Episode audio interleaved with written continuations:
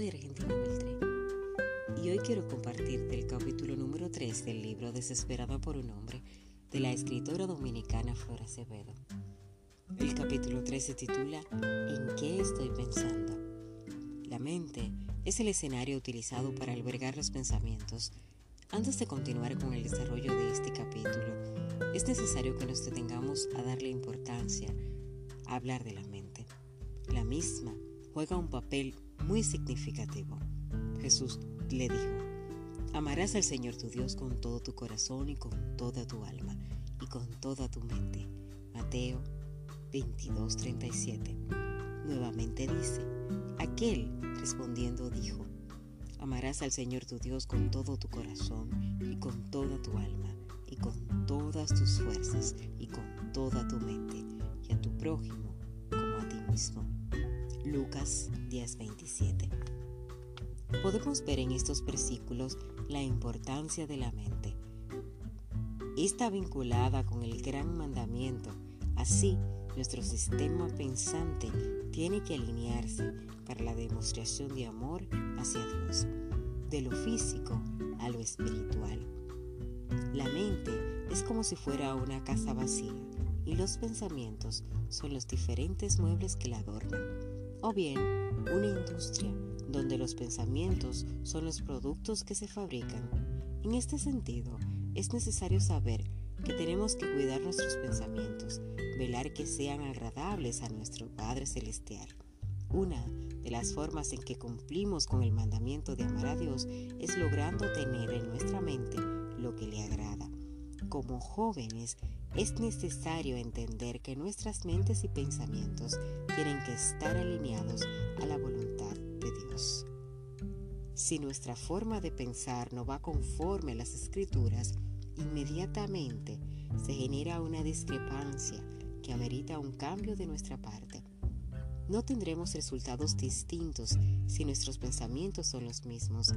La palabra establece que una vez hemos recibido a Cristo, recibimos su mente. Por esto, el mismo apóstol Pablo en Romanos 8:5 dice, porque los que son de la carne piensan en las cosas de la carne, pero los que son del Espíritu, las cosas del Espíritu. La Biblia sigue diciendo en Salmos 94:11 que Jehová conoce los pensamientos de los hombres, que son vanidad. Es por eso que los pensamientos de los hombres que son vanidad no llegan a estar alineados con los pensamientos de Dios, con lo que nos manda la palabra. Y es por esto que la demanda amerita una renovación en nuestra manera de pensar. Pero, ¿quién conoció la mente del Señor? ¿Quién le instruirá? Mas nosotros tenemos la mente de Cristo. Este versículo es una declaración poderosa de la semejanza que Dios nos entregó. Nos dice que se efectúa un cambio cuando una vida recibe a Cristo. Inmediatamente esa mente es cambiada para que por medio de ella se produzcan los pensamientos agradables al Señor. Eso quiere decirnos que como jóvenes solteras cristianas no podemos tener la mente y los pensamientos de una cristiana. Tiene que existir una gran diferencia, debido a que Cristo vive en nosotras. Ya la vida que vivimos no es nuestra, sino la que es agradable a Dios, por causa de un compromiso establecido desde el momento cuando entregamos la vida. Demanda lo que dice en Mateo 22:37 Lucas 10:27. Al tomar cada una la decisión de amar al Señor mi Dios con todo mi corazón, con toda mi alma y con toda mi mente, con todas mis fuerzas y a mi prójimo como a mí misma, todo lo antes planteado abre la puerta a una nueva vida en Cristo Jesús, la cual obtendrá su desarrollo basado en la búsqueda y el estudio profundo de la palabra. La mente no alcanza un cambio instantáneo, sin antes llevar a cabo un esfuerzo y una muerte continua al yo. Existe un trabajo que como joven me corresponde hacer. El versículo 1 de Corintios 7:32 lo explica bien claro. Y por favor, pasemos a leerlo en varias versiones de la Biblia. La Biblia en la LBLA dice, mas quiero que estéis libres de preocupación. El soltero se preocupa por las cosas del Señor como puede agradar al Señor. En la Biblia THH, yo quisiera librarlos a ustedes de preocupaciones. El que está soltero se preocupa por las cosas del Señor y por agradarle. La Biblia JDS nos dice, quisiera pues que estuvierais sin congoja el soltero tiene cuidado de las cosas que son del Señor, como ha de agradar al Señor. No obstante, la palabra sigue guiándonos a desarrollar una nueva vida en Cristo. Por favor, acompáñame a leer la nueva vida en Cristo. Esto pues digo y requiero en el Señor, que ya no andéis como los otros gentiles que andaban en la vanidad de su mente, teniendo el entendimiento entenebrecido, ajenos de la vida de Dios por la ignorancia que en ellos hay, y por la dureza de su corazón, los cuales después de que perdieron toda sensibilidad, se entregaron a la lascivia para cometer con avidez toda clase de impureza. Mas vosotros no habéis aprendido así a Cristo, si en verdad le habéis oído y habéis sido por Él enseñados conforme a la verdad que está en Jesús en cuanto a la pasada manera de vivir, despojos del viejo hombre, que está viciado conforme a los deseos engañosos, y renovaos en el espíritu, en vuestra mente, y vertíos del nuevo hombre, creado según Dios en la justicia y santidad de la verdad, por lo cual Desechaos la mentira, habla la verdad cada uno con su prójimo, porque somos miembros los unos de los otros. Airaos, pero no pequéis, no se pongan sobre él vuestro enojo, ni deis lugar al diablo. El que hurtaba, no hurte más, sino trabaje, haciendo con sus manos lo que es bueno, para que tenga que compartir con el que padece necesidad. Ninguna palabra corrompida salga de vuestra boca, sino la que sea buena para que la necesaria edificación, así, a su fin, dé gracia a los oyentes. Y no contristéis al Espíritu Santo de Dios, con el cual fuisteis sellados para día de la redención.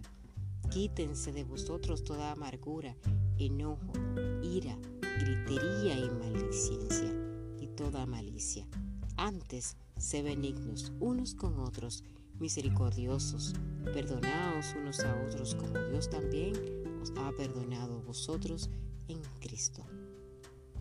Esto está en Efesios 4, 17 al 32.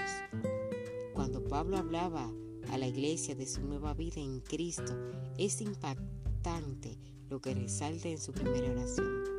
Ya no andéis como los otros gentiles que andan en la vanidad de su mente, teniendo el entendimiento entenebrecido ajeno de la vida de Dios por la ignorancia que en ellos hay. Vemos que todos los aspectos tratados en este versículo, como señala la Biblia, plenitud de estudio, en resumen, en la frase vanidad de su mente, veamos cinco aspectos de la vida del mundo conforme a la vanidad.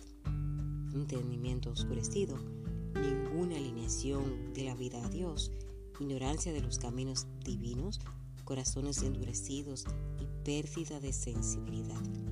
Es inaceptable entregar nuestra vida a Cristo y seguir andando en la vanidad de nuestras mentes. Sin embargo, eso se da mucho, más en la etapa de la juventud, en algunas doncellas, por carencia de conocimiento. En ocasiones nos entregamos a Dios de manera física, pero presentamos muchas dificultades para entregar la mente y por ende sus pensamientos. Eso nos lleva a vivir una vida físicamente en Cristo, pero con la mente lejos de Él. Si nos descuidamos en el enfoque real de ser cristianas, en nuestras vanidades, con entendimiento oscurecido, corazones endurecidos, con pérdida de sensibilidad e ignorancia de los caminos divinos y con ninguna alineación de la vida a Dios, todo eso puede ser una bomba de tiempo.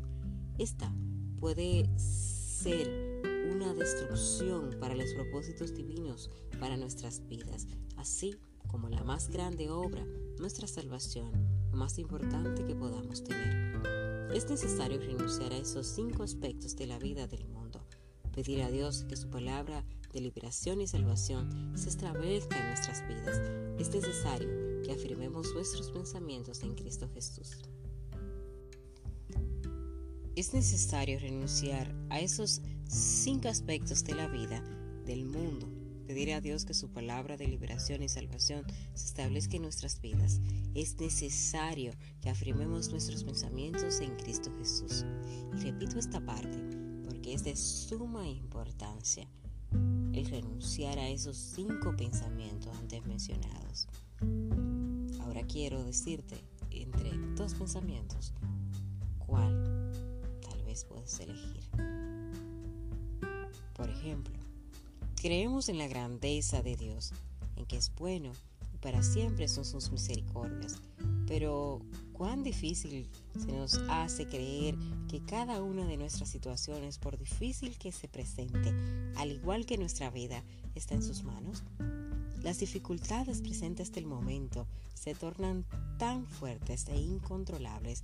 Muchas veces no es que desconfiemos de Dios, sino que comenzamos a ver que las circunstancias alrededor de nosotros y pensamos que por nuestra debilidad eh, resultará difícil un cambio. Como le pasaba al pueblo de Israel, la palabra establece que en aquel tiempo estaban matando a los profetas de Jehová que no habían muerto estaban escondidos y sin ninguna intención de salir de las cuevas. En ese mismo sentido, los profetas de Baal eran 450 y un profeta salió a su encuentro físicamente. Este fue Elías. En ese momento podemos observar al pueblo claudicar entre dos pensamientos y no responder la palabra ante la pregunta del profeta Elías. ¿Cuántas veces como pueblo de Dios estamos en la misma circunstancia? En ocasiones nos encontramos entre dos pensamientos, lo cual se debe a largo tiempo experimentando lo mismo.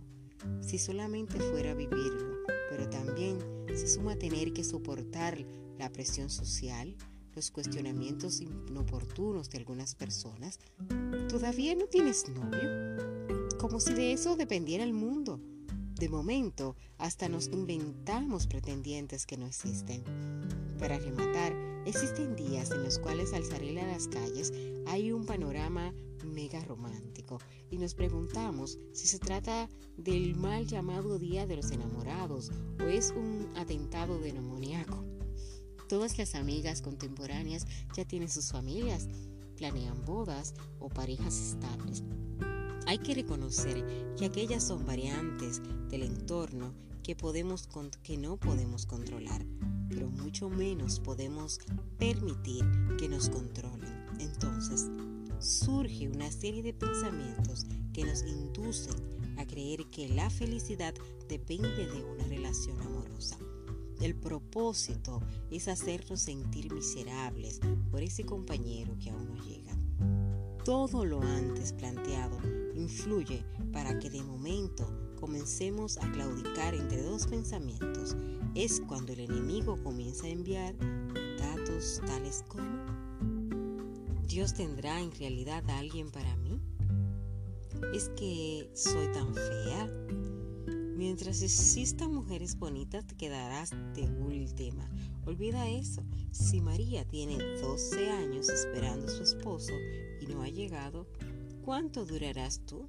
Esto es por orden de llegada. Tú tienes el misterio de la abstinencia de Pablo. Lee Mateo 19:12 sobre los eunucos. Vete para el mundo, consíguete un hombre y vuelve para la iglesia. No seas tonta. Échale mano al primer hombre que entre a la iglesia. Deja de ser tan exigente. No te pongas a estar conociéndolo tanto para que no se desencante. Dale, cásate de una vez y arregla los desperfectos en el camino. Un pensamiento o frase que se escucha muy a menudo también es, no mires hombres de pocos recursos, aunque te, te digan que esto es de Dios. Recuerda que el Señor todo lo da bueno y él tiene que estar a tu nivel. Mi hija, opérate esa nariz, tienes que hacerte una lipo. Si yo fuera tú, rechazo todo hombre que se enamore de mí, porque cuando él sepa tu pasado, va a salir corriendo. Si no tiene tu mismo ministerio, no le hagas caso. Ese hombre no está en ti. ¿Cómo va a enamorarse de ti? Ese hombre es un intelectual de la palabra. Es mucho para ti. Tú no te has visto. El idóneo debe ser de tu iglesia. El idóneo debe ser de tu país. El idóneo viene de un país de fuera, excepto tal o cual país. Estos son algunos comentarios que escuchamos muy a menudo eh, para atacarnos y hacernos perder un poquito la fe. Pero no hagamos caso. Muchos de sus pensamientos más son influenciados por el mismo enemigo para llevarte a su terreno. ¿En qué estás pensando? A lo mejor crees que Dios se olvidó de ti o que te tiene preferencia. Puedes saber con exactitud cuál pensamiento albergas en tu mente. Quizás te sientes derrotada en el amor o tan solo quieres desaparecer un pasado oscuro que consideras la causa principal de que el príncipe azul aún no llegue. Pensamientos tales como estos y muchos más son los que llegan a nuestras mentes para hacernos sentir cosas que no son reales. Hay un sinnúmero de factores que pueden dar explicaciones para la temporada que estamos viviendo hoy. Ahora lo entendemos, pero más adelante lo que nos vemos claramente se aclarará de manera favorable. Sin embargo, tenemos que cuidar nuestras mentes y los pensamientos, recordando lo establecido en Marcos 7, 21 al 23. Ahí se nos explica, porque dentro del corazón de los hombres salen los malos pensamientos, los adulterios, las fornicaciones, los homicidios, todas estas maldades de dentro de él y contaminan al hombre. Yo Personalmente me sumergí en tantos pensamientos negativos antes de que llegara mi esposo y luego fui descubriendo que eran dados para estancar mi futuro profético.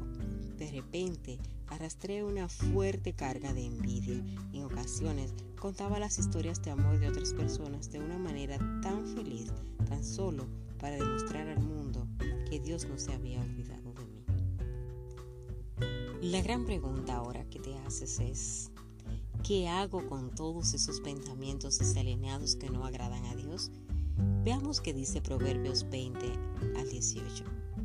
Los pensamientos con el consejo se ordenan con dirección sabia se hacen la guerra. El consejo recibe el estudio de la palabra. Además, Filipenses 4:8 dice, Por lo demás, hermanos, todo lo que es verdadero, todo lo honesto, todo lo justo, todo lo puro, todo lo amable, todo lo que es de buen nombre, y si hay virtud alguna, si, algo digno de alabanza, en esto pensad. Si crees que la felicidad depende de una relación, estás en lo, cierto.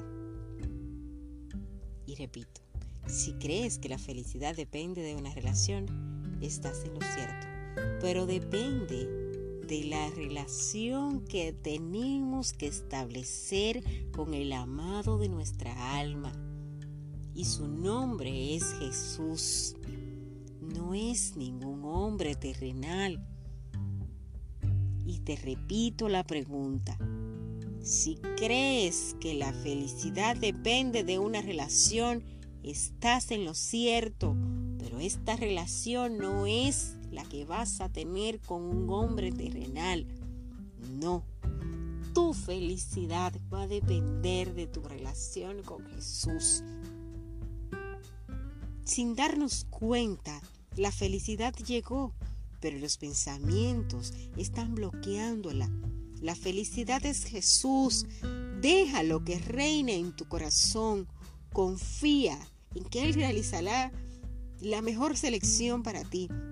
Ahora es tiempo de que oremos para que Dios se lleve toda semilla que no proviene del reino, que ponga una mente renovada por el poder de su palabra, llena de confianza y fe para creer que lo mejor está por venir. Señor, sé tú cortando todo pensamiento contrario, alimentando del segundo ciclo. Ahora, Padre, de misericordia, haz que se manifiesten los pensamientos del tercer cielo, que mi mente sea renovada. Establecemos pensamientos conformes a tu voluntad en el nombre de Jesús. En el nombre de Jesús, Jehová, ponemos en tu mano, en tu nombre, en tu corazón nuestros pensamientos de victoria, de éxito, de amor para contigo y para nuestro, con nuestro prójimo. Y sabemos y esperamos con fe y con paciencia que en su momento llegará a nosotros ese compañero